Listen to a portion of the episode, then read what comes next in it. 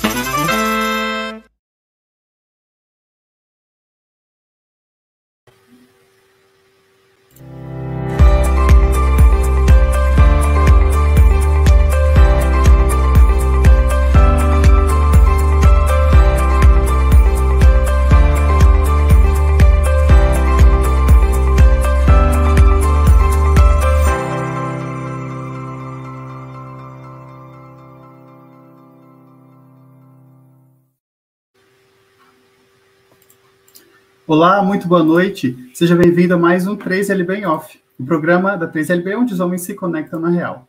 Hoje, dia 1 de agosto de 2022, queremos conversar sobre ensino, perspectivas e tendências com o vice-presidente eh, de ensino da Diretoria Nacional da IELB, pastor Joel Miller, e o coordenador do Departamento de Ensino, pastor César Shows. O 3LB em Off é um programa da Rádio Cristo para Todos, em parceria com a 3LB, e é mantido por você, através de ofertas regulares e de cotas que são ofertadas de bom grado para a manutenção deste trabalho. Comigo hoje fala Guilherme Shows, diretamente lá de Brasília. Guilherme, seja muito bem-vindo. Boa noite para você. Boa noite, Giovanni. Boa noite a todos que nos assistem aí no Facebook, no YouTube e depois que vão olhar nas, nas outras redes sociais. Uma alegria voltar ao programa depois de um tempinho em off. Mas é, é, bacana, é bacana estar aí. Uma noite muito especial, né, que nós vamos falar de ensino. Né, nós vamos aí, estamos às vésperas de uma viagem também de representação da 3LB. Vamos falar sobre isso um pouquinho também, mais adiante no programa. E especial também porque meu pai está no programa, então é felicidade também vê-lo e com toda certeza minha mãe está assistindo. Ah, sim, muito bacana. Vamos trazer o pai do Guilherme aí, pastor César Show. Seja bem-vindo, coordenador do Departamento de Ensino. Boa noite, Giovanni. Boa noite, Guilherme. Boa noite a todos os irmãos que nos assistem ao vivo, aqueles que vão assistir posteriormente. Estamos falando de Tenente Portela, Rio Grande do Sul. Deus abençoe também esse nosso encontro de hoje e as reflexões que nós vamos ter aí nesse momento. Maravilha. Deus abençoe o senhor também. Muito obrigado pela presença hoje. Também o pastor, é, vice-presidente de ensino da Diretoria Nacional da IELB, pastor João Miller. Seja muito bem-vindo. Boa noite. Olá, boa noite, Giovanni. Boa noite, Guilherme, pastor César. E boa noite também aos ouvintes do programa em off aqui da 3LB. Uma alegria estar com vocês aqui do frio de Porto Alegre. É, aqui também não deixou a desejar, não. Uh, nublou hoje, já estamos todos debaixo das cobertas e das blusas de frio. Pessoal, o programa 3LB é transmitido ao vivo pelas páginas da Rádio Cris para Todos, no Facebook, no YouTube e também nas próprias páginas da 3LB. Você pode acompanhar o recorte deste programa mais tarde e você pode assistir na íntegra ou ouvi-lo no Spotify e no SoundCloud. Guilherme, quanto tempo você não vinha aqui? Tinha uns três programas, não é? Eu acho que já foram uns quatro programas que eu, que eu não apareço. Mas... Quer falar sobre a sua visita a Rondônia? Sim, sim, podemos começar por ela. Vai ser bem interessante. Deixa eu só pegar aqui os nomes. É... No, primeiro, no primeiro momento seria uma, uma visita só. Né? E aí nós descobrimos que, que haveriam dois congressos na mesma, no mesmo final de semana. Então, o primeiro congresso que eu já tinha confirmado minha ida era lá no congresso de Rolim de Moura, né, do, do Divago. E, e o outro congresso que surgiu ali foi o congresso do Rio Machado, lá em Ministro Andreasa. Então, sexta-feira estou chegando lá em Rondônia, em Cacoal. De lá vou dar um pulinho em Ji-Paraná, vai ter uma reunião de leigos à noite, estarei participando. Outro dia, provavelmente estarei indo até o congresso lá do, do Rio Machado, e no domingo eu finalizo essa, essa excursão bem, bem interessante por lá, é, em Colim de Moura. Eu retorno na, na segunda-feira a Brasília. Eu tenho certeza que, que, será, que serão dois congressos fantásticos e nós poderemos conversar de perto aí com, com os leigos destes dois distritos. Isso vai ser muito legal. Muito bacana, a gente está preparado para carregar duas malas, né? Porque eu fui para o seminário mês passado, um, um, dois dias lá, carreguei uma mala de quase 15 quilos. Mas beleza, Pastor Joel, quero começar com você, se me permite, falar sobre ensino, perspectivas e tendências. O senhor já está atuando como vice-presidente há um bom tempo e parabéns pela sua reeleição na última convenção, estivemos todos lá acompanhando. É, diz para a gente quais são os principais dilemas, os principais trabalhos assim que você tem que enfrentar e que alguns são permanentes. Obrigado, Giovanni, pelo, pelo parabéns e pela reeleição. Na verdade, nos últimos quatro anos, né? É, no, aqui como vice-presidente de ensino e agora com a, com a nova é, diretoria nacional por mais quatro anos, então. É, o desafio permanente do departamento de ensino é prover obreiros para a igreja, né? E, e, a, e, as dificuldades que a gente vem enfrentando, e pelo que nós temos conversado com, com diretores e, e presidentes de outros sínodos luteranos, a dificuldade permanente aí é o baixo número de alunos que ingressam no seminário e, em consequência disso, o alto custo da formação teológica. Né? Então, isso tem sido uma preocupação permanente aí da igreja, porque a igreja precisa de mais pastores, como Jesus diz lá, a seara é grande, os trabalhadores são poucos, e então a gente precisa aí de termos mais alunos no seminário, e quanto menos alunos, maior o custo, né? Que o custo continua o mesmo, mas ele é diluído por um valor, por um número menor de mensalidades, de anuidades que a gente acaba arrecadando, né? Então, manter essa equação aí de um alto custo da formação teológica e o baixo número de alunos que entram no seminário, com a necessidade sempre permanente aí de mais trabalhadores para a seara. É, na, na IELB não é diferente, a gente tem um número grande de, de pastores que formaram-se há 30, 35, 40 anos atrás, que agora eles estão emeritando, se aposentando, é, alguns deixam de ser pastor, outros acabam sendo transferidos para a igreja triunfante, né, e não mais aqui na, na batalha militante da igreja aqui na Terra. É, enfim, existe uma série de fatores que fazem com que o número de pastores que saem é, sejam no momento maior do que seja maior do que o número de, de formandos que o seminário está entregando, né? E, e também algumas dificuldades oriundas aí dos últimos dois anos da pandemia, onde nós tínhamos dois ou três pastores, alguns pastores acabaram mudando de local, se aposentaram, enfim, aquelas congregações que tinham dois ou três pastores não chamaram um segundo ou terceiro pastor, é, congregações que têm potencial para dividir o trabalho e, e chamar um novo pastor também não o fazem e a gente acaba tendo dificuldades até além do baixo número de alunos, a gente também tem dificuldades de colocação dos pastores que a própria igreja forma eh, por causa de algum, algumas questões de, de crise momentâneas aí da igreja, né? Mas o interessante, Giovanni e ouvintes aqui do, da, da 3LB, é que Jesus, quando ele fala que os trabalhadores são poucos, ele dá uma tarefa para toda a igreja, né? Aqui a gente fala como departamento de ensino da preocupação de termos mais alunos no seminário e Jesus dá uma tarefa que é de todos, não é só do departamento de ensino. Ele diz que é para nós orarmos ao Senhor da Seara para que ele mande mais trabalhadores. Então a gente tem o desafio permanente aí de orar para que Deus desperte novas vocações ministeriais, além de trabalhar como departamento, é claro. Certamente, essa, essa preocupação é uma preocupação de toda a igreja, deve ser compartilhada por todos nós, não só o departamento de ensino. E foi muito especial quando, no, na semana passada, quando o pastor Éder estava aqui falando sobre a expansão missionária, ele pôde falar um pouquinho sobre aquela, dar a resposta para aquela pergunta, né? Se estamos com uma falta de pastores muito grande, por que, que estão mandando pastores para fora? Os, os, pastores da Aliança, né, do projeto Aliança. E aí ele disse então que assim como nós fomos contemplados por vários missionários americanos, né, na, na, que iniciou o trabalho aqui no Brasil em 1904, mais especificamente, é, com a igreja e tudo mais, nós também devemos é, ter essa missão, esse trabalho de levar para fora. E aí, agora, a preocupação permanente do, do departamento, da vice-presidência de ensino com a formação e a qualidade dos pastores é, é digna de louvor. Pastor César, o senhor, como coordenador agora do departamento de ensino, tem essa mesma preocupação. Quais são as principais estratégias, as principais forças, as principais ferramentas que o departamento dispõe no momento para atacar esse problema? Olha, Giovanni, nós já estivemos no nosso primeiro encontro, que foi lá no dia 9, em São Leopoldo, no seminário, é, justamente conversando sobre isso.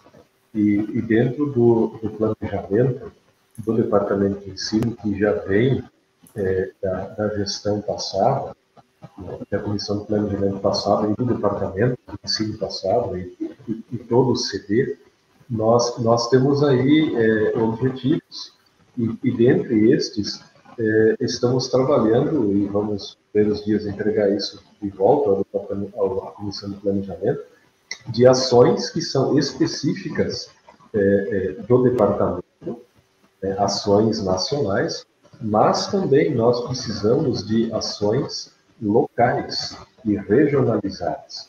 O que são ações locais?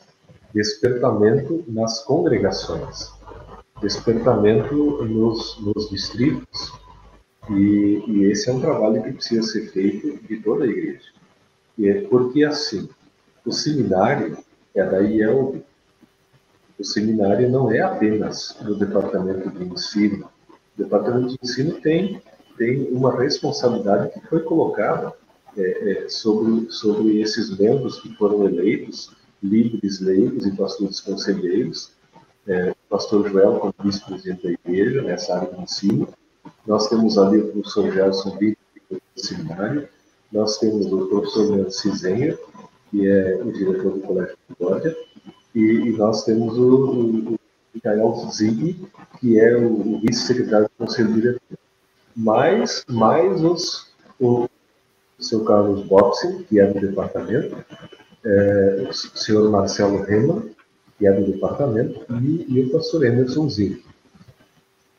Nós, nós precisamos é, é, pensar muitas coisas, né? temos que fermentar esses temas, mas a responsabilidade é de toda a igreja, o seminário é da igreja. Eu digo assim, aonde começa, aonde começa a, a, a, o trabalho de despertar alguém ao seminário? É, vamos pegar a história de, de Ana, né, lá do Antigo Testamento, a mãe de Samuel. Ela não podia ter filhos, e ela disse, Senhor, é, me dá apenas a alegria de ter um filho, eu quero devolvê-lo a ti. É, é, nós precisamos tratar isso com as comunidades, nós precisamos tratar isso com as famílias. Nós, nós, nós precisamos ter pastores hoje e daqui, se Deus permitir, a 30 anos. E para que nós tenhamos pastores daqui a 30 anos, nós precisamos semear hoje. Então, assim, casais que estão é, se unindo, que vão ter talvez o filho, é, é, que, que possam ter isso em pauta. O ministério é algo especial, algo sublime, algo para o qual Deus vocaciona. Então, assim, a, a, nós queremos que, que aconteçam ações é, nas congregações, nas próprias. Vão acontecer também ações por parte do Departamento de Ensino, por parte é, da direção nacional, do seminário, mas essa, é, essa é a caminhada. Né? Nós estamos tomando pé, né? o pastor Joel tem quatro anos à nossa frente aí, né? está aí lidando com isso há quatro anos, e, e nós, como os eleitos aí no CD da, da convenção, nós estamos nos inteirando e, e, e temos que, que é, caminhar aí também e encontrar soluções. E o departamento está aberto a, a sugestões né? e, e a contribuições de toda a igreja. Eu acho que se posso dizer da minha, da minha visão é que temos nomes que atuam dentro do departamento que estão em outras frentes também, seja já como em outros conselhos ou comissões, ou até mesmo nas organizações auxiliares, é, que formam um quadro técnico, assim, posso dizer, muito bom dentro do departamento, nomes bastante consolidados e referência. Então, eu acho que o departamento de ensino tem muito a oferecer. E, e essa, essa fala no final, justamente, né? Utilizar da experiência de quem tenha já a sabedoria e o, o know-how das coisas, é, os talentos e as habilidades deles para poder trazer é, ainda mais a, o sucesso para os nossos pensamentos. Guilherme? É interessante, é interessante nós, nós vermos, né, até ia comentar isso, né, a questão de, de, o novo departamento de ensino, né, ainda, ainda é, tomando conhecimento de algumas coisas dentro da, da igreja, principalmente da parte do, do ensino. Né. É, mas isso me lembra, isso me lembra algo que o pastor, que o pastor Gerson na, naquela nossa conversa no off, ele falou sobre o número de, dos estudantes, como isso, como é, como nós estamos em falta de estudantes, como é baixa a, a, ida de estudantes ao seminário. Então é interessante nós vermos que o DE já tem um planejamento, né? Isso vem aí ao longo de quatro anos e agora por mais quatro anos é, também está no, no foco é, de, de, despertar essa a vocação, né? que as pessoas, que os, que os jovens despertem a vocação para o seminário. É bacana ver isso. E, e assim, vamos lá, não, não, adianta nós termos alunos no seminário e nós não temos professores. E, pastor Joel, nós sabemos, e veio na convenção, é, o pastor Gerson também comentou lá, que nós estamos aí com alguns professores de saída, outros professores é, que, que se aposentaram, enfim. Como é que, como é que vai funcionar agora a escolha de, de novos professores para o seminário? Certo, só me permita fazer uma, uma correção aqui. Nós estamos no automático falar do professor Neuci como diretor do colégio, que ele é de fato diretor do colégio, mas ele compõe o departamento de ensino enquanto presidente da ANEL. É, Muito bem lembrado.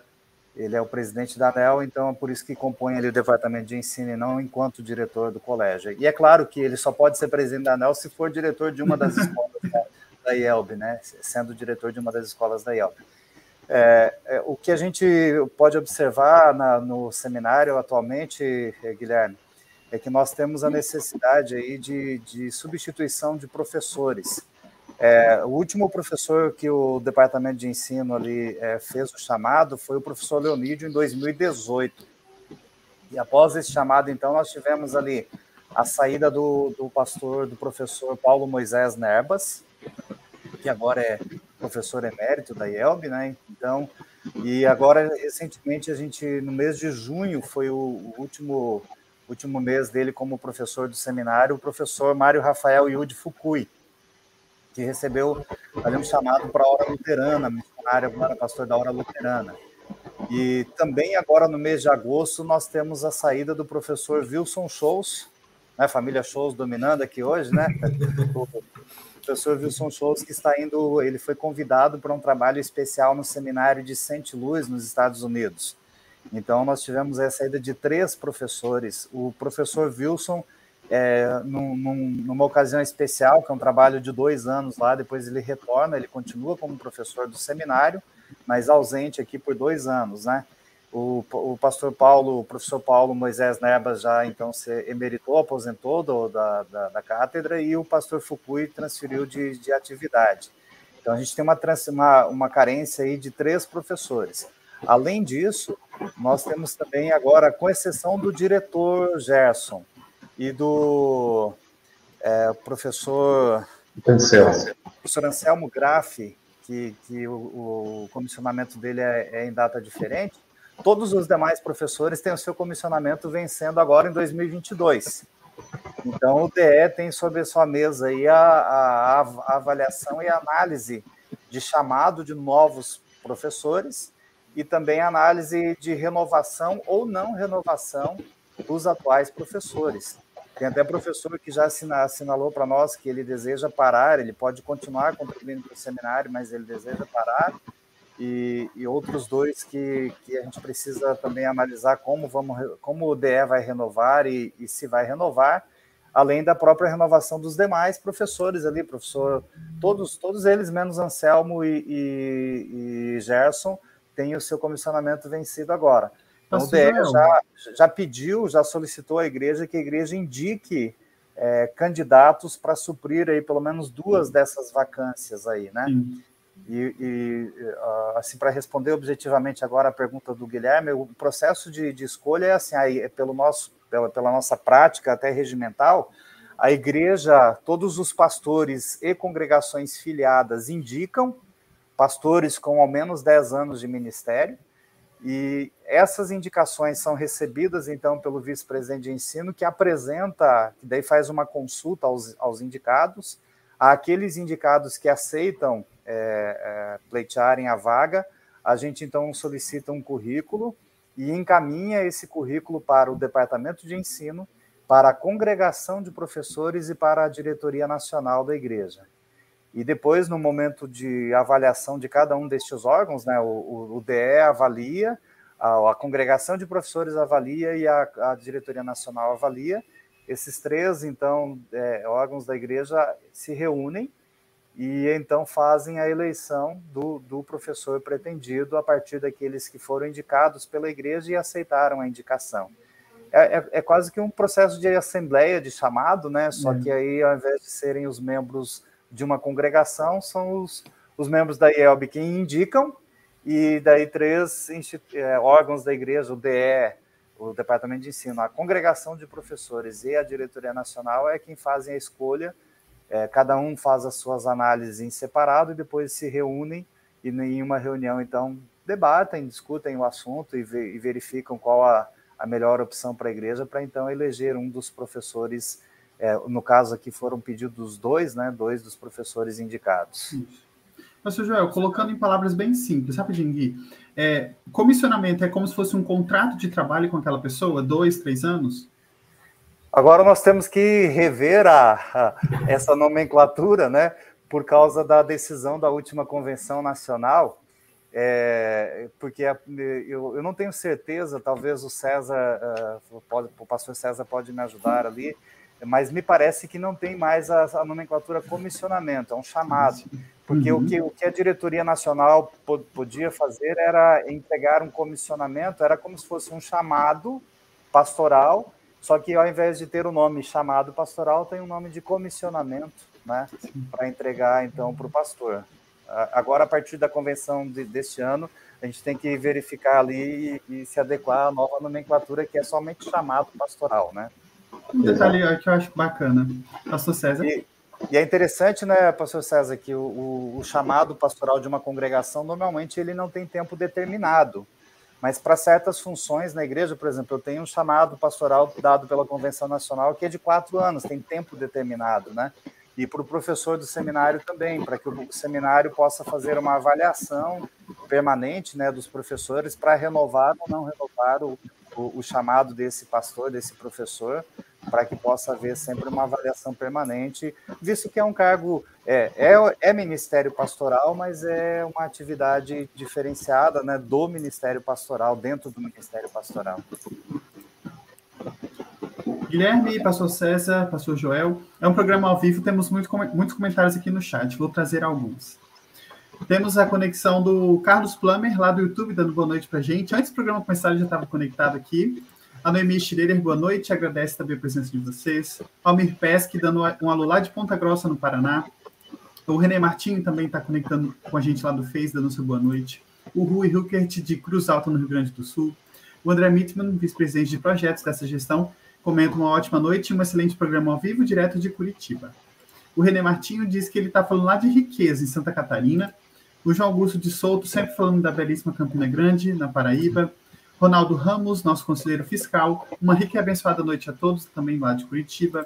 O José de Souza, oi, boa noite a todos. Eu moro em Rondônia. Que, Deus, que o bom Deus nos abençoe. Aí, Guilherme? Não. Espero encontrá-lo em um dos dois congressos, José. Maravilha. O Mensagens Diárias, que é administrado pelo nosso querido Samuel Haverman, também está conectado aqui. Uh, o Shark dando seu boa noite a todos, bom proveito. Lembrando que o nome dele é Valdir Posse. Pastor Giovanni Imish, boa noite a todos, bênçãos do alto aos participantes. Ótimo programa para todos, grande abraço. A Natália Gomes, boa noite, abençoado programa a todos, também manda seu abraço. O José Edjalma Pereira, uma boa noite a todos, servos de Jesus, não consigo lhes escutar de maneira clara é, devido ao embaraço do áudio. Sinto muito, aqui para mim aparenta estar tudo ok. Espero que depois, talvez no programa no Spotify, você consiga ouvir com melhor qualidade. O Franco Tomassen, boa noite, participando de Erechim, no Rio Grande do Sul. Ele fala pelo Face. Também o Ailton de Souza, boa noite, irmãos. O Marcelo Ferreira Silva, boa noite a todos os irmãos em Cristo, em especial ao pastor César Scholz e ao Guilherme Scholz, Congregação Esperança, lá de Fortaleza, no Ceará. Marcelo, um grande, grande amigo lá de São Vicente, quando o pai era pastor lá.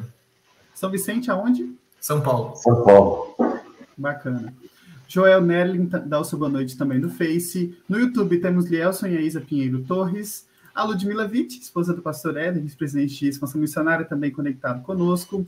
A Selmira Santana dando boa noite. Selmira sempre ligada à nossa programação. O José de Souza. Oi, tem tempo para falar sobre a ET? Sim, a gente vai falar um pouquinho sobre a ET.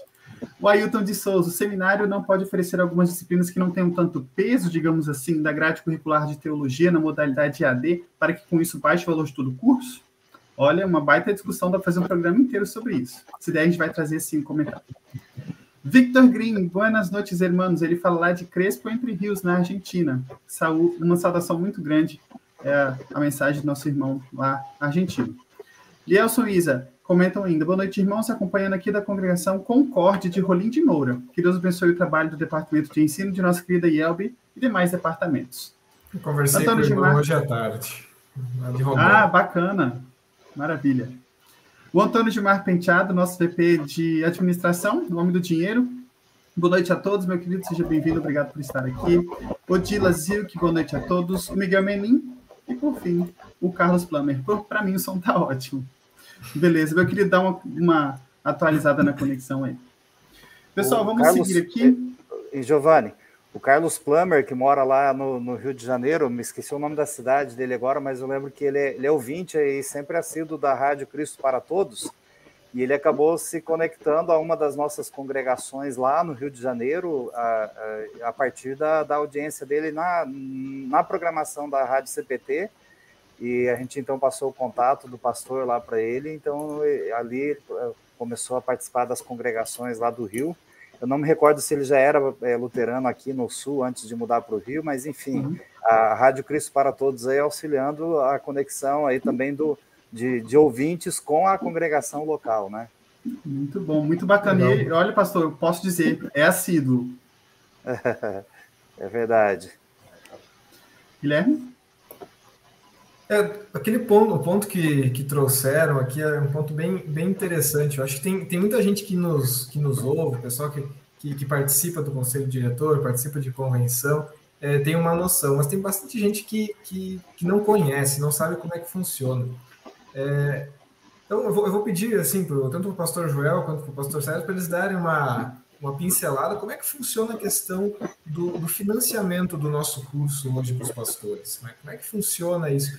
E assim, e com a perspectiva de que, de que nós tenhamos a, a, um, a um, curto, médio prazo, é que assumir a, a teologia hoje que está, que está na, na com a Ubra. Né? Então, como é que funciona isso? Como é que poderá funcionar? Acho que é interessante nós, nós trazermos esse assunto, porque tem bastante gente que pergunta, e, e nós, enquanto, enquanto 3LB, a gente assim, olha, a gente a está apoiando, é, a gente sabe, conhece um pouco como é que funciona, mas se quer mais informações, procura, procura lá o pastor Joel, procura o pessoal do DEL, eles têm conhecimento um pouquinho melhor e mais profundo do que nós sobre isso. Tudo bem, pastor César, quer falar ou posso falar, pastor? Pode falar, pode falar. Ah, você está mais a par dos números. Eu depois é. eu quero dar uma palhinha também, né? Certo é, nós precisamos compreender, assim, a, eu não vou fazer um resgate histórico aí, que o, o, seminário tem 118 anos, né, 119 anos agora no mês de outubro, então já passou por várias formatações aí o financiamento, né, mas a, atualmente, a gente pensar assim, ó, em, em 94 a IELB fez um convênio de cooperação com a UBRA, e naquele momento era com a universidade, e, e depois uh, esse convênio foi parcial, a, a, o financiamento, a UBRA é, pagava parte do salário dos professores aqui do seminário de São Leopoldo. Depois teve um momento em que a UBRA assumiu, quando unificou os dois seminários, é, fechou então o seminário lá de São Paulo e trouxe toda a estrutura aqui para São Leopoldo, e a UBRA assumiu o financiamento do, do salário de todos os professores do, do nosso seminário. E os nossos alunos pagavam só a despesa que é relacionada com o internato, a alimentação, hospedagem e é, a manutenção do campus. Isso, é, é, por, um, por um bom tempo, aconteceu isso. Depois, ali pelo ano de 2008, 2009, houve uma crise muito grande na UBRA, então mudou esse de financiamento e foi diminuindo a participação da UBRA no pagamento do salário dos professores. Então, atualmente, é, é, falando só no, no, que tange ao pagamento dos professores, né? Hum. Atualmente a UBRA ela, ela absorve o salário somente de dois professores. É, os, os, outros professores todos são pagos pelo é, é orçamento do seminário, né? Então, o, o, com exceção desses dois aí que o, o seminário, que a UBRA paga. Aí os custos do seminário, além do salário dos professores, o seminário tem um corpo administrativo, é, e, e, também a gente tem lá o pessoal da manutenção, da, da, da, vigilância, do refeitório. Tem todo um, um, complexo administrativo lá dentro que tem as despesas desse pessoal, despesas de pessoal, além do, do salário dos professores e tudo que implica isso. que, que o seminário tem que pagar. Outras despesas, além da manutenção predial é, e, e daquele campus que é enorme, é a manutenção do, do refeitório e do, do internato, né, da, onde os alunos se hospedam. Isso tem um custo grande. Quem paga este custo? Então, tem uma parte deste custo que é no subsídio financeiro da IELB. A IELB subsidia através de, é, do seu orçamento. Isso sai das contribuições que as congregações enviam para o Caixa Central da IELB. As, as congregações, então, fazem a sua oferta para o Caixa Central o conselho diretor aprova um orçamento e neste orçamento ele aprova uma boa parte ali para é, a igreja então subsidiar despesas do seminário. Outra parte das despesas ela é paga pelo próprio aluno. Então, quando um aluno vai para o seminário, é, a gente sempre verifica assim, ó, qual é a parcela, a contribuição financeira da família, porque como toda formação acadêmica, a família vai investir, mesmo que seja numa universidade pública, tem que ter um investimento da família, é, uma série de coisas que, que estão ali juntas com. Ele não paga a mensalidade na escola pública, mas ele tem uma série de gastos, dependendo de onde ele vai morar e tudo mais, né? Então tem o investimento da família. Aí as congregações que enviam seus alunos também ajudam. Distritos que têm alunos do seu distrito matriculados no seminário ajudam. Nós temos doadores é, anônimos e doadores é, é, costumados, aqueles que, que, ofertam sempre, né? Doadores assim que, que são quase que permanentes na doação. É, alguns anônimos, assim, ou, a, a, gente sabe quem é e tudo, mas preferem não se identificar, e alguns que não fazem questão de serem anônimos ou não. Né? E nós temos também um auxílio muito precioso das ligas. A 3LB ajuda com, com bolsas de estudos e, e alguns projetos de manutenção lá do seminário, e também a Liga de Servas Luteranas do Brasil, a, a LSLB, ajuda atualmente aí com oito bolsas. É, se eu não me engano, a 3LB são quatro, quatro bolsas, se eu não me engano, que a 3LB. É, só que assim, não, não quer dizer que são quatro alunos que são beneficiados, assim como as, as bolsas da serva não são somente quatro alunos. Como o aluno tem um auxílio da, da família, um auxílio próprio, um pagamento próprio, tem auxílio do distrito, da congregação, é, é, é, é, o valor correspondente a quatro bolsas que a Liga de Leigos dá, o valor correspondente a oito bolsas das servas, que isso então é, é diluído para todos os alunos que estão lá e contempla então ajuda financeira para mais alunos.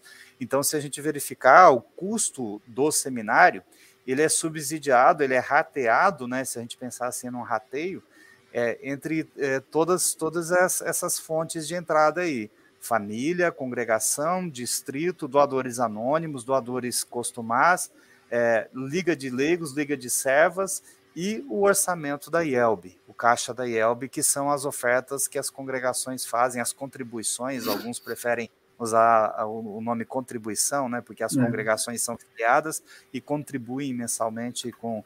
É, o objetivo regimental é 11%, mas é, Uh, então, de, desse valor que, que vem para o Caixa Central, o Conselho Diretor aprova sempre um orçamento para o seminário. Uh, então, é, é, mais ou menos assim que é subsidiado o seminário hoje. Guilherme, você quer complementar a sua fala? Não, acho que pode deixar, deixar o pastor Sérgio falar agora. Maravilha. Você quer dar uma palhinha agora? Vamos lá. É, aí, aí entra, eu acho que o pastor Joel entra uma, um, um aspecto novo, né? Que é a nova ET. Então nós temos nós temos uma nós temos um corpo de professores lá e, e, e a ET foi toda ela reformulada para, para quatro módulos, né? E, e nós queremos assim que a liderança, não só a liderança da BD, dos servos e jovens, mas que, que o nosso povo possa é, é fazer os cursos da nova ET. Né? E, e, e, os custos, eles não são altos. E, e, esse, é um, esse, é um, esse seria, assim, uma, uma entrada extra para o orçamento do seminário. Né? É, não só olhando no aspecto financeiro, mas no aspecto de formação. No aspecto de formação, né? É, com, os, com os nossos professores, os nossos mestres é, fazendo esses cursos, né, oferecendo esses cursos, todos eles por EAD, e há nesses cursos daí um, uma, algumas matérias que são base, né, que são iguais para, para os diferentes módulos que existem. Então, você pode, por exemplo, fazer um módulo 1, você vai fazer matérias básicas. Você concluiu em um ano e meio a, a, a primeira, a primeiro, o primeiro é, currículo que você escolheu, você vai para o módulo, pode escolher um outro módulo. Você não precisa fazer de novo as mesmas matérias básicas, que elas são iguais. E você pode avançar. E são ferramentas que nós temos que investir né, para que a, a, os nossos membros das congregações mais próximas ou mais distantes do seminário possam ter essas possibilidades. E, e já utilizando né, os professores que nós temos e outros professores e pastores Brasil afora vão ajudar nisso também, na preparação desses cursos por EAD. Então, isso vai agregar. Então, nós, se nós tivéssemos, por exemplo, mil alunos no EAD, hein, pastor Seria seria uma beleza. Né? É, isso iria auxiliar muito né? e, iria facilitar né, também é, reduzir é, é, custos, diminuir custos. Então, é um desafio para a igreja. Nós vamos captar alunos para, para o seminário e alunos para o EAD. E a ideia também é assim, a partir do EAD, de repente, vocações tardias. De repente, é, é, jovens que fazem um curso do, da ET por EAD, ele, ele, Deus o chama ali para se sentir vocacionado e, de repente, olha, numa, no curso do, do DAET EAD, ele passa a ser um aluno que já vem para o seminário. É, outra pergunta que surgiu aí no, no, no chat, né, é se nós poderíamos fazer aulas de teologia é, à distância, né? É. é então, é um, é, o curso da Ubra hoje é todo por EAD. É, Para nós, se, se, se, se, estivermos apenas é, sem a Ubra, é, vai ficar um pouquinho mais difícil, mas talvez é o sonho a ser, a ser alcançado. Então, são desafios que estão aí. E, e por isso a gente volta a dizer que o seminário é da igreja. Né? Que seminário nós queremos? Então, é, é, precisa toda a igreja se engajar nessa, nessa, nessa empreitada para, para ajudar de todas as formas. Eu acho que o, tanto o seminário como o departamento e a vice-presidência de ensino deram um grande passo né, em encontrar a necessidade e solução da demanda né, de, de, uma, de uma ET reformulada, tanto por EAD, é, e acredito que os valores também são bem atraentes. Se eu não me engano, me corrija, pastor Joel, é 100 reais por disciplina, né? Que você, que você investe para poder fazer os módulos. E você pode escolher liderança, ação social, enfim, o site do, do seminário está bem completo com essas informações. E, e, que bom que temos aí o pensamento do coordenador também nesse sentido, né, de que a, a UBRA é uma grande aliada nesse, é, nesse movimento de, de, de, providenciar assim, a democratização do acesso, porque a gente sabe como, é, é, especialmente no Brasil, investir em educação é complicado. Pastor Joel, quer comentar? Exato, você falou aí do valor do, do, da disciplina da ET, é 100 reais a disciplina. É, um, um, módulo ele tem 10 disciplinas, sendo que seis são disciplinas básicas para todos os módulos e, e as outras quatro, então, específicas de cada curso. Uhum. É, por uhum. exemplo, se ele quer fazer diaconia em ação social, ele vai fazer as seis disciplinas que são base e as quatro específicas da, da ação social. Se ele quer fazer ética e cidadania, quatro é, que são é, específicas ali. Se ele quer fazer é, evangelismo, ele quer ser professor de, de ensino confirmatório. Então, a ideia é assim que ele faça logo aquilo que, que ele deseja, se é estudo bíblico, ensino confirmatório, evangelismo, ação social, para que ele não fique é, um tempo maior e, e, e, o objetivo dele não seja alcançado, que é a conclusão daquele módulo para algo específico. E quem quiser fazer todo o curso, pode fazer todos, todos os módulos. A EAD da UBRA é, é, um, é um curso assim fantástico para quem quer fazer teologia e não necessariamente quer ser pastor da IELB, mas sim aprofundar os seus conhecimentos. E o bom é que os professores são todos os professores da IELB, né, que, que ministram as aulas lá. E é claro, depois que ele faz o curso EAD em teologia lá da sua casa, da sua, da, da sua cidade e tudo mais, se ele tiver o interesse de, de é, é, buscar o ministério pastoral na IELB, ele pode depois vir para o seminário e aproveitar todos os créditos que ele fez na teologia EAD né, e fazer as disciplinas que são ministeriáveis lá no seminário, né, e reduz o tempo de seminário também. É muito, muito importante isso. Pastor Joel, dando, dando continuidade aqui à nossa discussão é, das ideias do Departamento de Ensino da Vice-Presidência, tem um, um, ponto que foi destacado na revista do Planejamento, que acredito que toda a igreja tem acesso no site da, da, da IELB, que dá assim: DE cabe a tarefa de zelar pela formação de obreiros aptos para o exercício do ministério pastoral, da diaconia e da educação em geral. Para tanto, prover obreiros para a igreja e fomentar a filosofia luterana de educação Desculpa, eu li com a entonação errada. A frase é: para tanto, prover obreiros para a igreja e fomentar a filosofia luterana de educação são postos como os grandes alvos e a atuação principal deste departamento.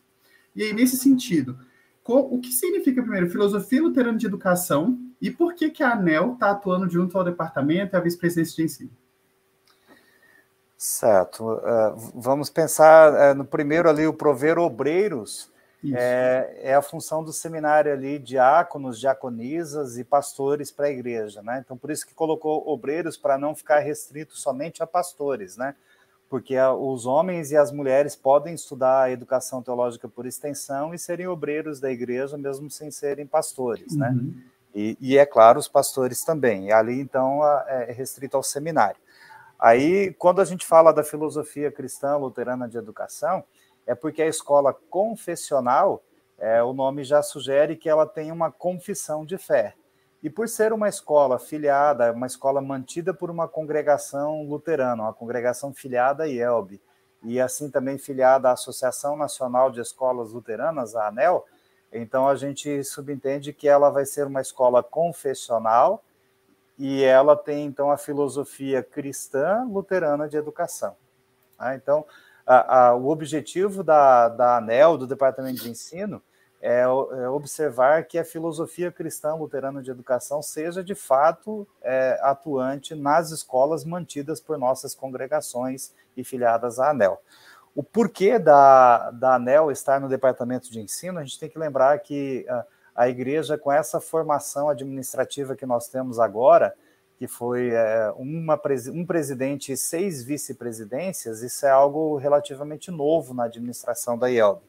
E quando foi feita essa, essa nova administração, que se eu não me engano foi 2014, a primeira, a, a, primeira, ele, a primeira eleição nesse, nesse viés aí, é, decidiu-se então que o departamento de ensino cuidaria da educação teológica e das escolas talvez pela aderência ali, o ensino pensado de forma técnica, é, escola, desde a educação infantil até a formação superior, que é a faculdade de teologia da igreja.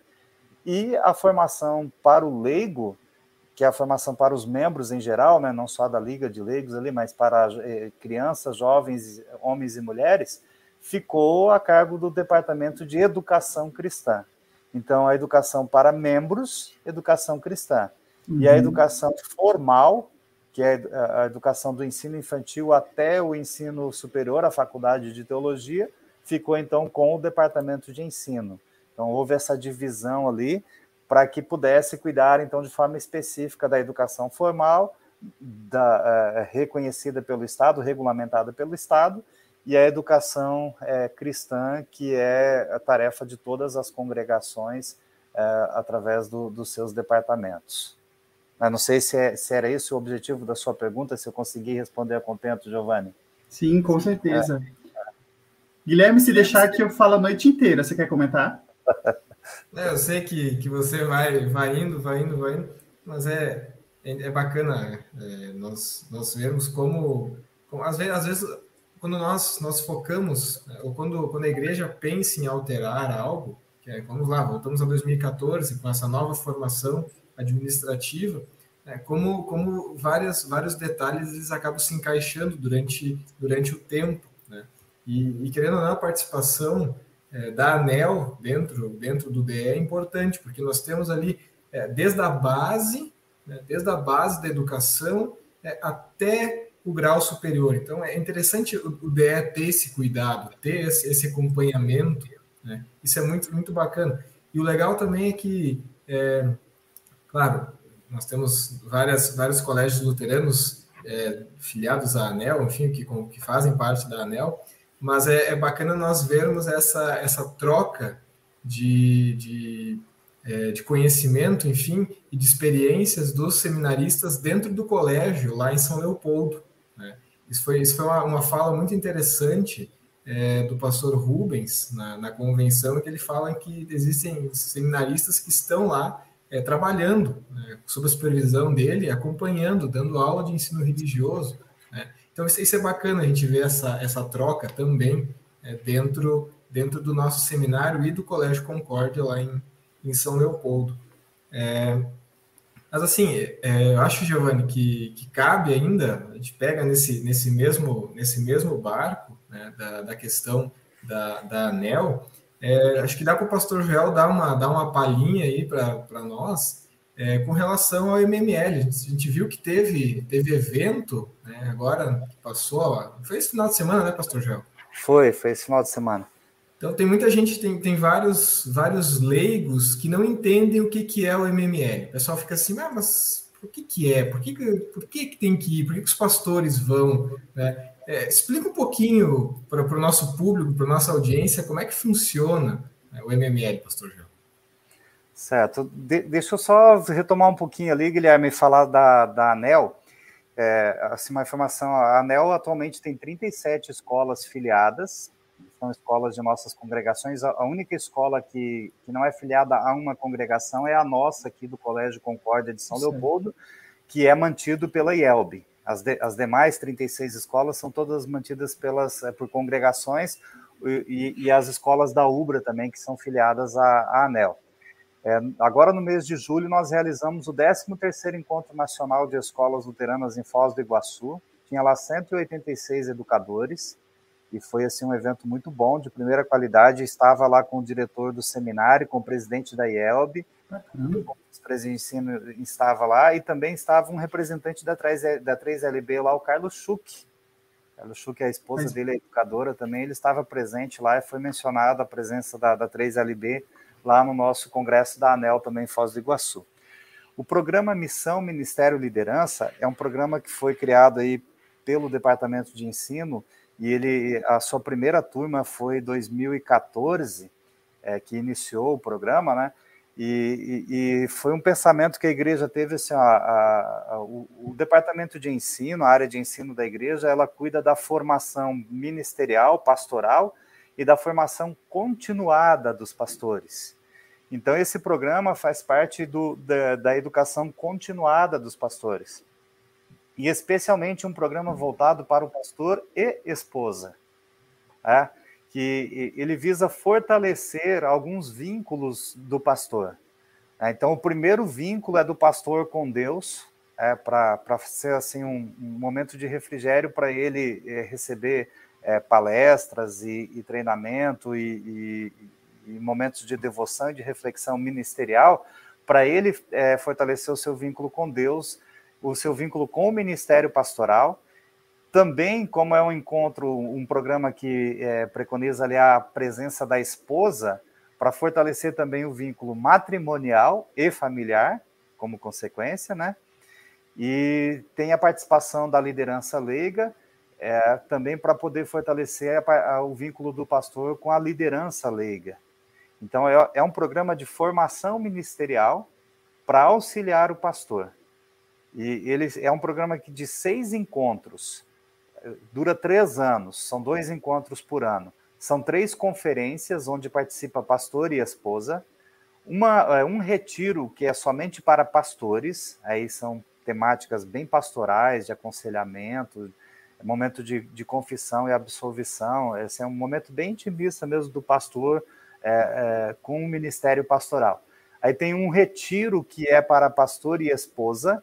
Daí, nesse retiro que é para pastor e esposa, são convidados todos os é, é pastores e esposas que já concluíram o programa. Nossa. Então, quem, quem concluiu anteriormente, né, ele pode participar de todos os retiros a cada três anos para rememorar o que passou e também para renovar as forças sempre com palestrantes diferentes para não ser repetitivo, né?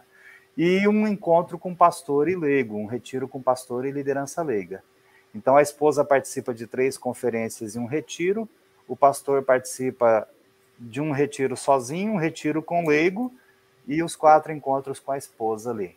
Né? Então é, é, é muito bom o, o, a dinâmica assim e a, e a proposta do programa é, quando o departamento de ensino ali na por volta de 2010, 2012, a área de ensino da igreja resolveu criar um programa de formação ministerial para pastor. Eles encaminharam, escolheram, convidaram algumas pessoas para participar de programas semelhantes nos Estados Unidos. Aí é o PLI, que é o Pastoral Leadership Institute, e o Doxology. São dois programas americanos lá que tem para a igreja lá, que é para a formação ministerial continuada. E então os nossos pastores e os nossos professores aqui participaram de, de, desses programas lá, e leigos também, e então criou um grupo de estudo, e com base na, naqueles dois programas, criaram um programa para a necessidade da IELB, para a realidade da IELB. Então é um programa que usa, sim, ferramentas daqueles dois, mas é um programa exclusivo aqui da IELB que, que pega o trabalho do pastor com leigo, e o trabalho ministerial do pastor, e é um programa voltado para os casais. Aí, o pastor César e Guilherme Giovanni, teve algumas pessoas até que associaram assim que o programa era para quem estava com problema no casamento. E ele é também para quem está com problema no casamento, né? porque fortalece o vínculo ministerial, né? fortalece, então, e, e matrimonial também, né? É, falando aí no, no que tange ao casamento. Sim. Mas só que acontece o seguinte: quem não tem problemas no seu casamento? Né? Basta ser casado, porque são duas pessoas diferentes que convivem diariamente, né? E o pastor é uma pessoa, sua esposa também. É claro que daí tem pessoas que, que conseguem, no dia a dia, com o Ministério da Reconciliação, do Perdão, conseguem facilmente é, resolverem as suas dificuldades e vão bem no casamento. E por vezes tem alguns, algumas pessoas que não conseguem e acaba precisando de aconselhamento e tudo mais. Então, o programa tem sim um momento ali que ajuda a fortalecer o vínculo matrimonial, mas ele não é para resolver problema do casamento, embora ele ajuda muito, é uma ferramenta muito útil. É para fortalecer vínculos ministeriais, matrimoniais e de liderança. Então, pensando na formação continuada. É, é Outra coisa que não é verdade, que quem faz o programa é porque está querendo ou galgar cargo na igreja ou então para fazer o mestrado no seminário. não, não, não, não, não condiz isso, né? Até mesmo assim, é, claro que como é um programa que ele tem a certificação como um curso de, de extensão da UBRA, a UBRA certifica o programa, e ele tem lá dois professores do seminário, o seminário acredita para quem está fazendo o, o, programa, ele pode usar o, o, programa Missão Ministério e Liderança como uma das disciplinas do mestrado no seminário. A pessoa, para estudar no seminário, fazer o mestrado, ele tem que fazer seis disciplinas e a tese, né, o, o trabalho de conclusão de mestrado. E se ele fez o MML, ele pode utilizar a certificação do MML como uma das disciplinas lá. Mas isso é para quem quer fazer o mestrado. Se você fez o, o programa Missão Ministério e Liderança e não quer fazer o mestrado, ótimo, não tem problema. Se você fez o programa e quer fazer o mestrado ou está fazendo o mestrado, por que não utilizar o, o crédito que o programa dá, a certificação que o programa dá, uhum. para diminuir uma das disciplinas lá do seminário? Né? Então é esse. Esse ano é, a gente ficou 2020 e 2021 por motivos óbvios aí é, sem o programa, porque ele preconiza a, a, presencialidade. Como não teve como fazer a, os encontros presenciais, eles ficaram suspensos esses dois anos e retomou agora. É, nós, nós tivemos a formatura da turma de 2018 e a turma de 2019 fez o segundo módulo agora esse ano e a turma de 2022, então, o primeiro módulo. Foi em Bento Gonçalves, aqui no Rio Grande do Sul, E nós tivemos como palestrante o pastor Martinho Sander, que é um pastor da IELB, que trabalha já há 38 anos lá nos Estados Unidos, e ele é da, do, do Doxology lá em, em, nos Estados Unidos, ele é um pastor emérito lá, aposentado lá agora, né? E ele veio aqui, deu duas palestras e também foi o pregador no culto. E a equipe do MML. Atualmente a equipe é o pastor Tardelli, lá do Rio de Janeiro, o pastor Fukui, que era professor de seminário, agora professor, pastor da hora luterana, o professor Gerson Linden, o professor Assir Hyman, o pastor Roni Marquardt, a dona Beatriz Hyman, uh, o senhor Dr. Gustavo, uh, Gustavo uh, Hassi Becker, não é o nosso VPA Becker aqui, da não, Silveira, né? é o outro. Nossa, aqui é Becker da Silveira. Aquele é o Gustavo Eugênio Hassi Becker, filho do pastor Becker, Vinfredo Becker, que foi pastor lá em Bituva por muito tempo. É, ele é doutor em comunicação, então ele faz a parte de comunicação. O senhor Jairo Cristi, que é, é, é, filho de pastor também, ele é, ele é empresário da, da área de marketing lá em São Paulo, ele fala sobre planejamento. Então a gente tem ali três leigos, né? O Gustavo, o Jairo e a Bea, que tra trabalha com, com as esposas dos pastores, né? Dois professores do seminário, dois pastores, três pastores do campo ali, o Roni, o, o Tardelli e o Fukui. E o nosso capelão.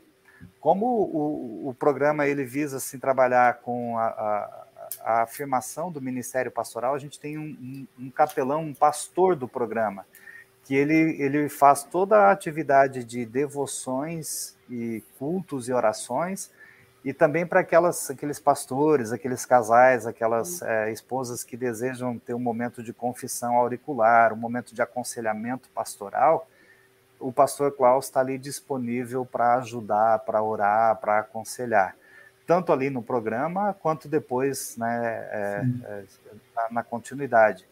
E, e, eu até, nós tivemos uma ilha de conversas ali, que eu estou fazendo o programa como aluno, eu, fui, eu me formei domingo agora no MML, né? Sou coordenador por causa da, da vice-presidência, mas eu fiz o programa como aluno. Eu disse que para mim a coisa mais importante que aconteceu ali enquanto aluno, é, além da qualidade das palestras e tudo, e dos cursos, das ferramentas de gestão que eles passam para nós, do, do treinamento em ferramenta de gestão e de liderança, é, eu achei muito importante o aspecto pastoral do programa. É, é assim, a, a, escolha dos textos e a aplicação que o pastor Klaus faz e a atuação daquele capelão ali com aquele programa, para mim foi o essencial, né, que me ajudou bastante enquanto pastor. Então, é, é, é claro que cada um vai fazer, vai ter a sua percepção, né? A gente precisa é, tornar esse programa mais popular na igreja e ter o incentivo e o financiamento das congregações para que as congregações invistam nos seus pastores e os pastores invistam nele e no seu ministério e no seu casamento, indo com a sua esposa fazer o programa. É muito bom. Tá? A gente convidou os formandos ali, os participantes, na verdade, para fazerem vídeos da sua participação lá em Bento Gonçalves. E daqui uns dias o departamento de comunicação da Elbe vai disparar alguns vídeos aí que eles gravaram lá, dando depoimentos da presença e da participação deles no programa. muito legal. Bacana. Isso é muito, muito legal nós, nós ouvirmos isso. E um aspecto, é claro, o programa ele é, todo, é um programa completo e abrange várias áreas, mas uma área que, que eu acho que, que chama atenção e que nós, nós precisamos incentivar enquanto 3LB é, é melhorar é, é, a convivência e, e, o trabalho pastor e a liderança leiga. Né? E a gente sabe que existem várias congregações em que os pastores passam dificuldades com, com por parte é, com relação ao trabalho, né? porque existem alguns é, conflitos, alguns atritos com a liderança leiga. Do contrário também acontece. Uhum. Então é interessante nós termos nós termos esse foco dentro do programa né, para, que, para que melhore também essa, essa situação. É, eu, eu, vi, eu vi a foto, eu vi a foto hoje, achei bem, bem bacana, né, e conheço vários pastores que já, já passaram pelo MML, e sempre ouvi, sempre ouvi coisas positivas, né? Então, fica aí um incentivo àqueles, àqueles pastores que não fizeram ainda, que, que o façam, né? Se inscreva e o façam. Mas, Giovanni, Até, Guilherme, acho... Oi, é, diga, Você falando aqui agora, eu, eu é, me lembrei, né, agora de 21 a 23 de outubro, nós teremos em, em Florianópolis, Santa Catarina, o retiro de pastores e leigos. Né? E a gente vai assim convidar os leigos das congregações assim, onde tem um pastor que já fez o MML e, e ele queira enviar o leigo da congregação lá, um líder, não pode ser o presidente da congregação, o tesoureiro, um líder da congregação que queira e possa participar do programa, mesmo que o seu que o pastor que já fez o MML não não esteja presente, mas que ele queira enviar um, um líder leigo lá, nós vamos fazer esse desafio para os pastores que já fizeram o programa. E de repente seria interessante também nós termos um, um, um leigo ali da 3LB participando do programa lá, de, nesse retiro agora em outubro, em Florianópolis, até para conhecer também a, a, o, qual que é essa interação, porque o programa ele visa assim, é, é, é, trabalhar que o pastor tem um aliado no trabalho ministerial, que é o leigo. Exato. É, é um aliado, o programa visa isso, e, e trazer o leigo lá para que o leigo compreenda que ele é um auxiliador no ministério pastoral né? não, não, o auxiliador lá, papel do Espírito Santo, né? mas assim, aquele que ajuda o pastor, um aliado no trabalho ministerial.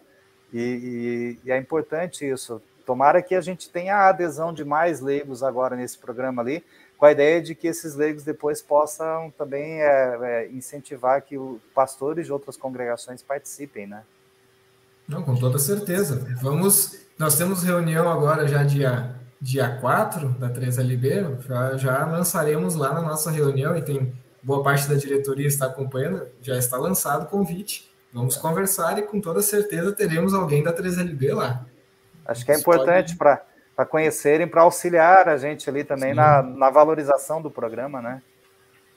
Muito bom. Eu considero um programa, o programa MML, Missão Ministério de Liderança, genuinamente muito bem concebido, né? muito bem dividido. Acho que contempla três grandes áreas assim, muito específicas que atingem o Ministério como um todo. Então, parabéns, pastor Joel, por estar à frente desse trabalho e coordená-lo, né, desde, desde 2014, os últimos seis anos.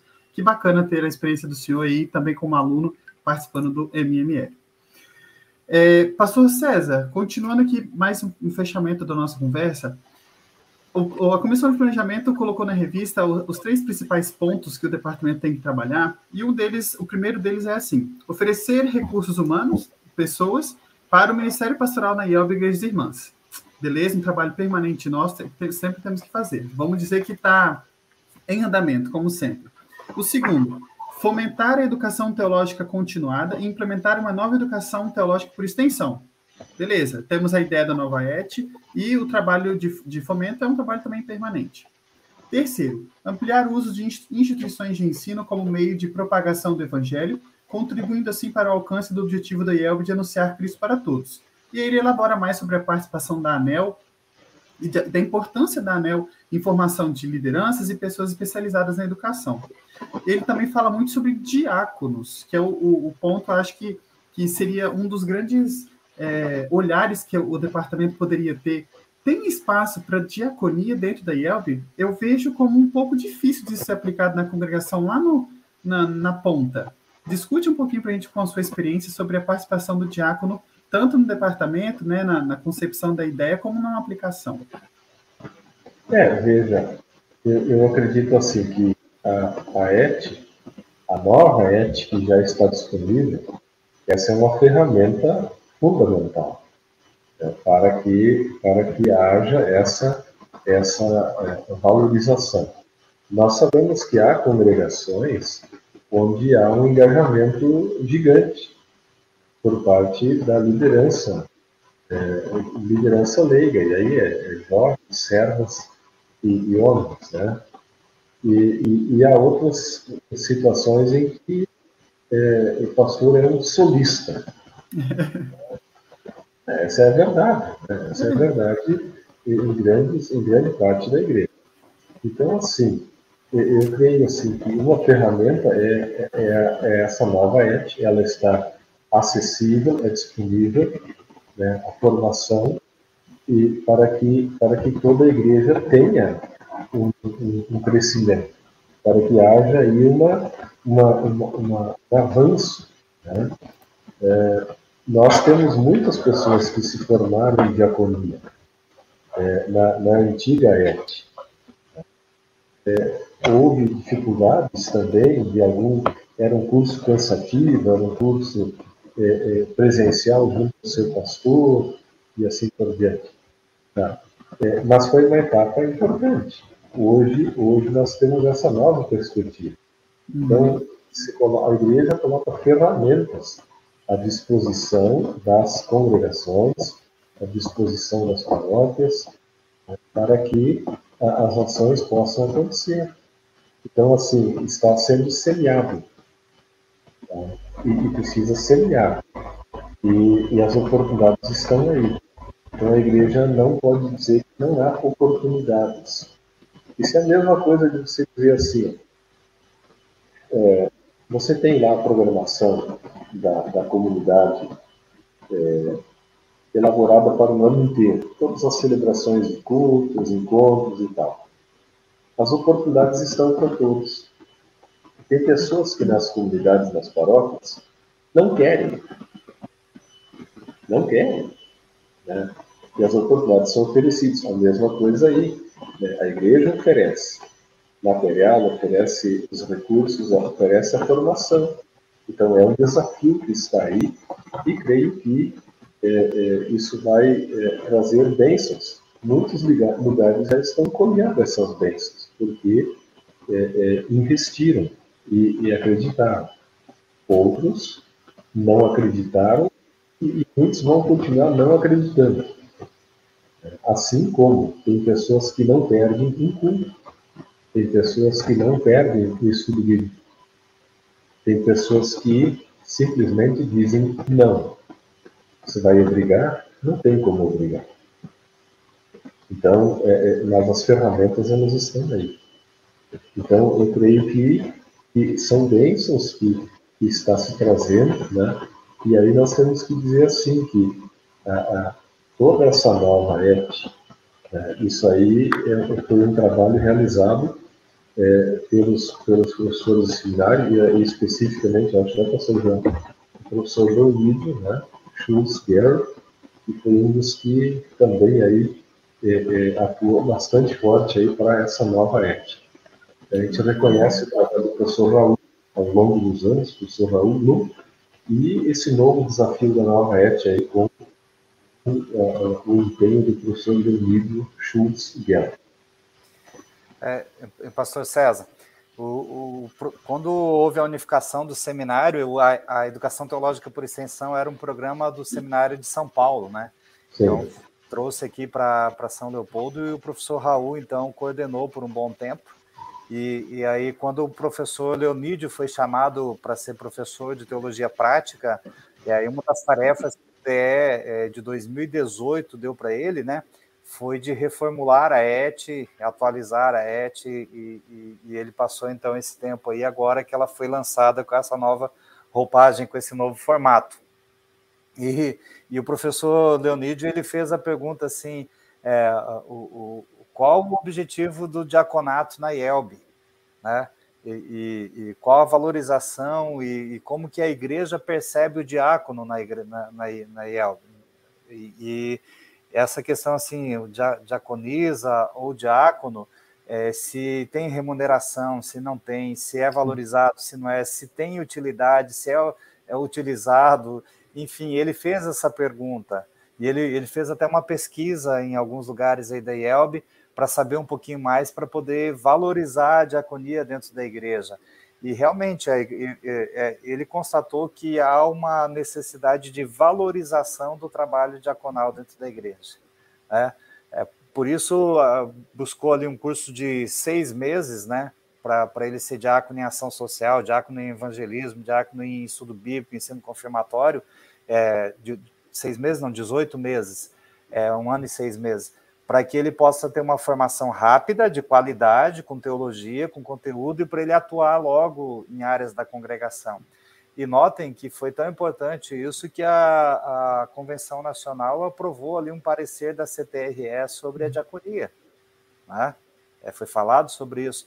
Então a gente precisa valorizar, a igreja precisa encontrar uma fórmula e as congregações, né, de terem mais uh, a parceria, né, é, do trabalho diaconal dentro da igreja para auxiliar o pastor nas funções ministeriais, né? Tem função que é só do pastor, né, que é, é pregar publicamente a, a palavra e administrar os sacramentos, mas tem funções auxiliares do ministério que os diáconos estão aí para ajudar a igreja, ajudar o pastor, né? Muito bem, muito o pastor bem. João falou justamente o que eu estava procurando aqui no, no caderninho da, da convenção, né, com relação a, ao que foi aprovado na, na, na, convenção. Foi a moção 1, pastor Joel. Que, foi a moção 1, né? Moção 1, isso. Foi, foi é. um debate que, que nós tivemos bem, bem interessante. A igreja, a igreja ela já vinha se mobilizando e, e é importante nós nós, é, enquanto, enquanto igreja, valorizarmos o trabalho dos, dos diáconos. Né? Isso é, é, interessante. E a Nova está aí para capacitar cada vez mais quem, quem é, se sentir tocado, ajudar o pastor na, nos afazeres ali da congregação. Olha, eu estive olhando o material, as apostilas lá que o aluno vai receber online, o aluno que faz a matrícula, né? Eu fiquei até com vontade de fazer algumas disciplinas lá. Dá para fazer disciplina avulsa, viu? Dá para fazer disciplina avulsa até para poder é, rememorar algumas coisas e aprender coisas novas ali, né? Quando um material novo é escrito exclusivamente para aquele programa, né? A gente aprende coisas novas ali também, né? Pastor Joel, vamos aproveitar que a gente está ainda nesse ínterim da ET. Tem algumas perguntas que vêm do chat que são bastante interessantes e que eu não tenho resposta na ponta da língua. Se você puder me ajudar, temos aqui a pergunta do Rafael Redel. Boa noite. Previsão para o início das aulas da ET. Você tem? Já tem uma disciplina em andamento, ele já pode fazer a matrícula lá, é, é 100 é reais cada disciplina, né? Ele já pode entrar em contato pelo, pelo site do, do seminário, lá pelo uhum. da ET, e pode fazer a matrícula e já pode ingressar na primeira disciplina que está em curso. E como é que paga isso? É parcelada de uma vez? É, como são 10 disciplinas, ele pode pagar a cada disciplina que ele faz. Né? É, o curso custa mil reais, é, são 10 disciplinas, 100 reais por disciplina. Ele faz o depósito no, na conta do seminário. O seminário, quando ele entra em contato lá com o seminário, o seminário disponibiliza as contas para fazer PIX, para fazer Sim. depósito e tudo mais. O José de Souza já comentou, ó, hoje já fiz a minha matrícula na ET. Opa, Muito parabéns. Bom. Que bom, acho que a fala do pastor César vai exatamente no, na, na, no objetivo desse, desse nosso encontro hoje. Utilizem as ferramentas que a igreja proporciona para vocês, que o departamento pensa, que a vice-presidência executa, que vocês têm à disposição. Procurem investir, seja recurso financeiro, seja tempo, seja convidando pessoas para poder fazer parte deste novo trabalho. E que, assim, está espetacular. Nós temos aqui duas pessoas que estão representando é, essa área da igreja, que sabem do, do, do potencial do, dos materiais, de, das pessoas que estão por trás dessas ideias, e, e, da qualidade que tem o curso. Então, assim, aproveitem o que a igreja está oferecendo e que bom que a 3LB pode ser um aliado nesse sentido e promover o debate, promover a discussão dessas ideias e também os projetos que estão sendo desenvolvidos. Antes de finalizar, eu preciso dizer que vocês falaram de valorização, que é preciso valorizar quem está ao lado de vocês também, tanto do pastor Joel como do pastor César, que é quem está é, tá ali para ser o nosso suporte, ser o nosso braço querido, o nosso abraço também, que é a família de vocês. Pastor Joel, apresenta um pouquinho da sua família para gente. Uau! Olha essa foto aí, ela ocupa um lugar muito especial no nosso coração, que é, estou com a minha esposa Giana Emanuela e o nosso filho Felipe Aires Miller, Giana Emanuela de Souza Aires Miller e Felipe Aires Miller. O Felipe nasceu no Rio de Janeiro, Olha. Né, e e essa foto aí nós tiramos quando eu fui celebrar o aniversário de 40 anos da congregação Concórdia lá em Realengo. E então a gente foi fazer um passeio da, lá na Praia da Barra, no Rio de Janeiro, e tiramos essa foto aí, né? Eu, o Felipe vai fazer 15 anos agora, dia 7 de agosto, no próximo domingo, e ele nasceu lá no Rio. Né? Foi onde eu fui pastor por oito anos. Muito é, então, bacana. E a minha esposa, eu conheci ela quando eu fiz estágio em Teresina, no Piauí, Aí depois eu fui para o seminário, me formei. Depois da minha formatura, a gente casou-se em 98. Então, agora em dezembro, vai fazer 24 anos de casamento. Opa, Opa tá bodas de prata. Bodas. bodas de prata o ano que vem, olha aí. Olha, que maravilha. Pastor César, quem é a sua esposa? Apresenta para nós a sua família. Olha, aí está minha esposa, de boné mais clarinho ali, Valdete Santos Scholz, soteropolitana, nascida em Salvador.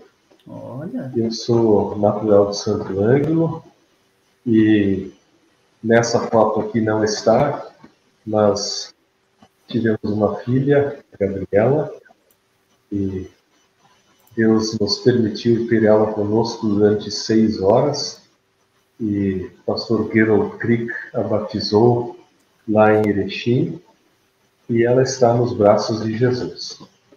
E aí nós temos o Guilherme, né, nascido em Tapejara, gaúcho, ele pertinho de Passo Fundo.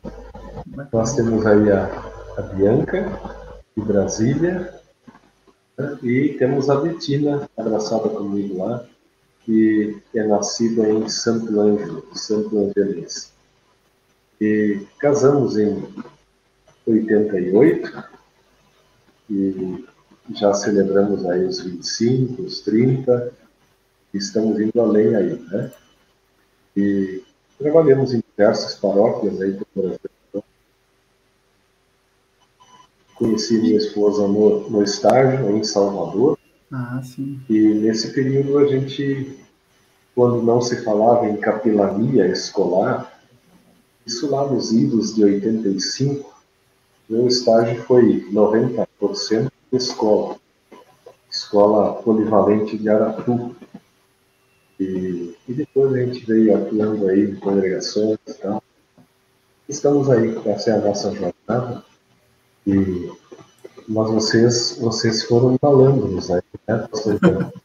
Eles andaram acessando nossos, nossas fotos aí, né? É, a gente tem que cuidar desses meninos novos aí. Ó, o meu cúmplice, ó, meu cúmplice aí. Só, só, só para constar, quem estava abraçado comigo é, é a Bia, né? minha, minha companheira aí já há um bom tempo também. Isso, isso a Bia, a Bia é. E onde é esse lugar tão legal aqui?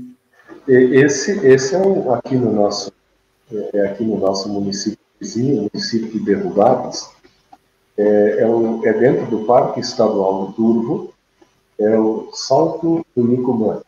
É, ah, estamos, nós estamos no, no, Rio Grande do Sul. Do, e aí é o Rio Uruguai, e esse é o maior salto longitudinal do mundo. É, toda a área do Uruguai vai para o lado da Argentina, na época da seca, e ela cai no canal. Esse canal tem uma profundidade de 120 metros Né? E, e quando está seca, tem às vezes as quedas estão com 14, 16 metros, depende. Né? E, e, e são 1.800 metros em que todo o rio Uruguai vai para o lado da Argentina e despeja para o lado do Brasil. Muito bacana, eu quero conhecer esse lugar, já vou marcar no itinerário aí quando for na casa do Guilherme. Os, os, argentinos não veem, só nós, então ah, sim. lá que vocês vão gostar. É. E aqui temos aí o Parque Estadual do Turco, que, é, agora vem aí uma licitação do governo do Estado aí para a iniciativa privada assumir a conservação desse parque aí. Mas é um lugar muito bonito, né? É, só que quando há enchente, é né, desaparece tudo. é verdade. Pessoal, já estamos chegando no final do nosso programa. Tem alguma coisa que precisa muito assim ser falado sobre o departamento, sobre vice-presidente de ensino, que a gente não conseguiu contemplar aqui no programa? Pastor Joel, Pastor César? Se não, vou pedir para que vocês façam suas, suas palavras finais para toda a 3LB. É, Giovanni, eu, eu, acho que assim, não, não era o objetivo aqui hoje, né, mas eu acredito que a gente tem que falar um pouquinho ainda que a Convenção Nacional autorizou ali o, o seminário a buscar o reconhecimento do curso de teologia. Ah. E, e, e, é isso aí eu acredito que a gente pode, no, no momento oportuno, falarmos sobre isso, né? É, hoje, inclusive, foi apresentado para a consultoria educacional lá o regimento interno do, da faculdade que precisa ter. Então a gente está, esse é o último documento que, nós, que a comissão está trabalhando para entregar para o MEC para fazer a, a entrada lá, que eu acredito que até a semana que vem estará pronto isso tudo, né? E, e é bastante interessante é, a, a, a, gente observar que o seminário vai fazer 119 anos esse ano, né? E agora, esse ano, que a gente está buscando reconhecimento, quem sabe o ano que vem, 2020, quando o seminário faz 120 anos, é 2023, quer dizer, Sim. 120 anos do seminário, ele inicia o ano letivo com o curso reconhecido. Reconhecido ainda não, né? Que é um processo assim, é autorização de funcionamento e depois a, o reconhecimento é um processo ali, né? Mas vai ser bem significativo aí no, no, no seu é, centésimo, vigésimo ano, é, o, o, curso autorizado aí pelo MEC e tudo mais, né? Vai ser bem significativo. E, a gente e, tá... e ganha e ganha um novo nome, né? O, o seminário para o governo vira faculdade. É, isso. Continua Seminário Concórdia, mas o, a instituição de ensino superior será a Faculdade Luterana Concórdia. Muito bacana. Muito é uma, bacana. Uma, uma, uma, instituição de ensino superior, uma IES. Tá?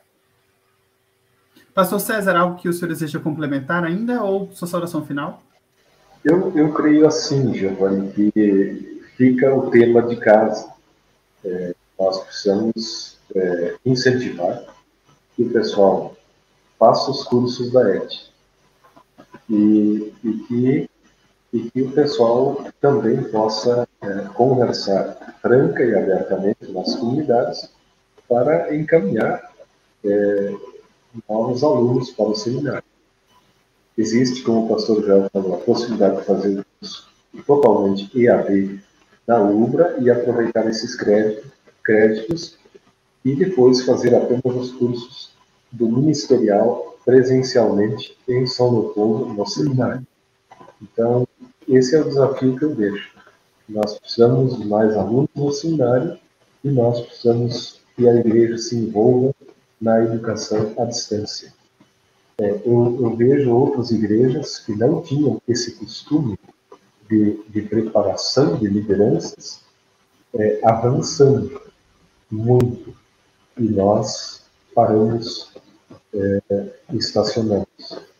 Nós precisamos fazer essa roda girar. E essa ferramenta é importante que a igreja coloca à disposição para, para, para as pessoas de norte a sul do Brasil.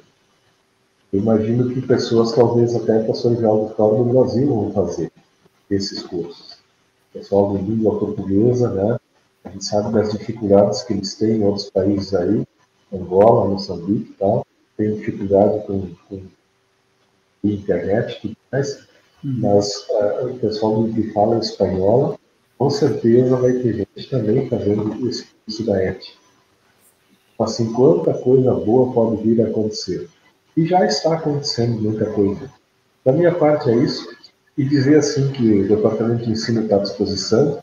A gente fala em nome do seu Carlos Boxing, Campo Bom, Marcelo Riemann, de Coronel Rubida, Paraná, pastor Emerson Zil, de Igrejinha, e eu, aqui do Tenente Portela. E o pastor Joel, né, como, como membro da diretoria fazendo parte do departamento de ensino, professor Nelcida Anel, e o professor Gerson, diretor do seminário, e o Michael Sig, como membro da diretoria da, do CD.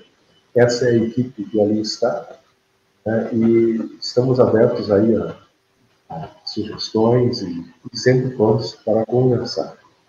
Obrigado. Obrigado ao senhor, pastor César, pela presença, brilhantando o nosso programa como coordenador do Departamento de Ensino do Conselho Diretor. Grande pai do Guilherme. Pastor Joel, sua palavra final. Primeiro, agradecer a Deus e a 3LB a oportunidade de estar aqui com vocês. Obrigado, Giovanni, pelo convite.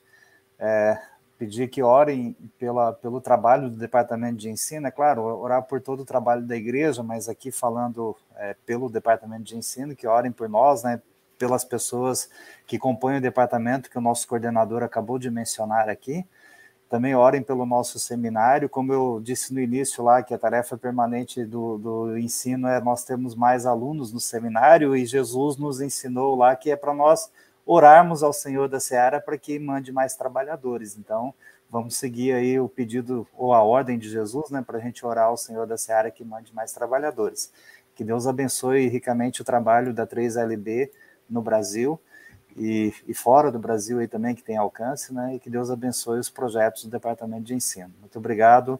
Um abraço aí para o coordenador do DE e também para o Guilherme e para você, Giovanni.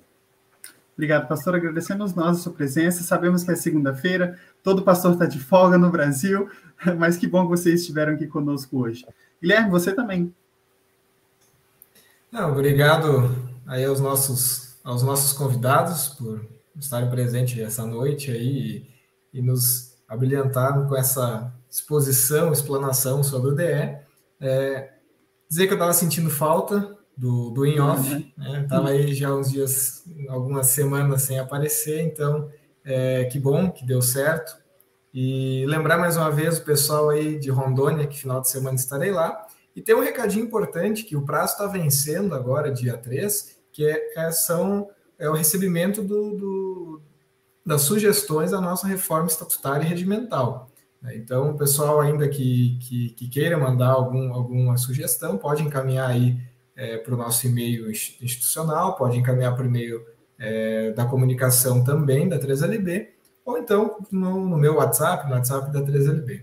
Eu lembro que, que é bastante importante, isso vai ser um assunto que nós queremos é, levar para o Congresso é, já bastante adiantado, todos os debates e tudo mais, para chegarmos lá na hora e só é, assim, resolvermos as pequenas dúvidas. Né? A nossa ideia é não, não nos alongarmos assim no, no nosso, no nosso congresso, para que, é, claro, é um assunto de extrema importância, mas que nós possamos é, tratar de outros assuntos e aproveitar muito mais com, com palestras, devoções e tudo mais no nosso congresso.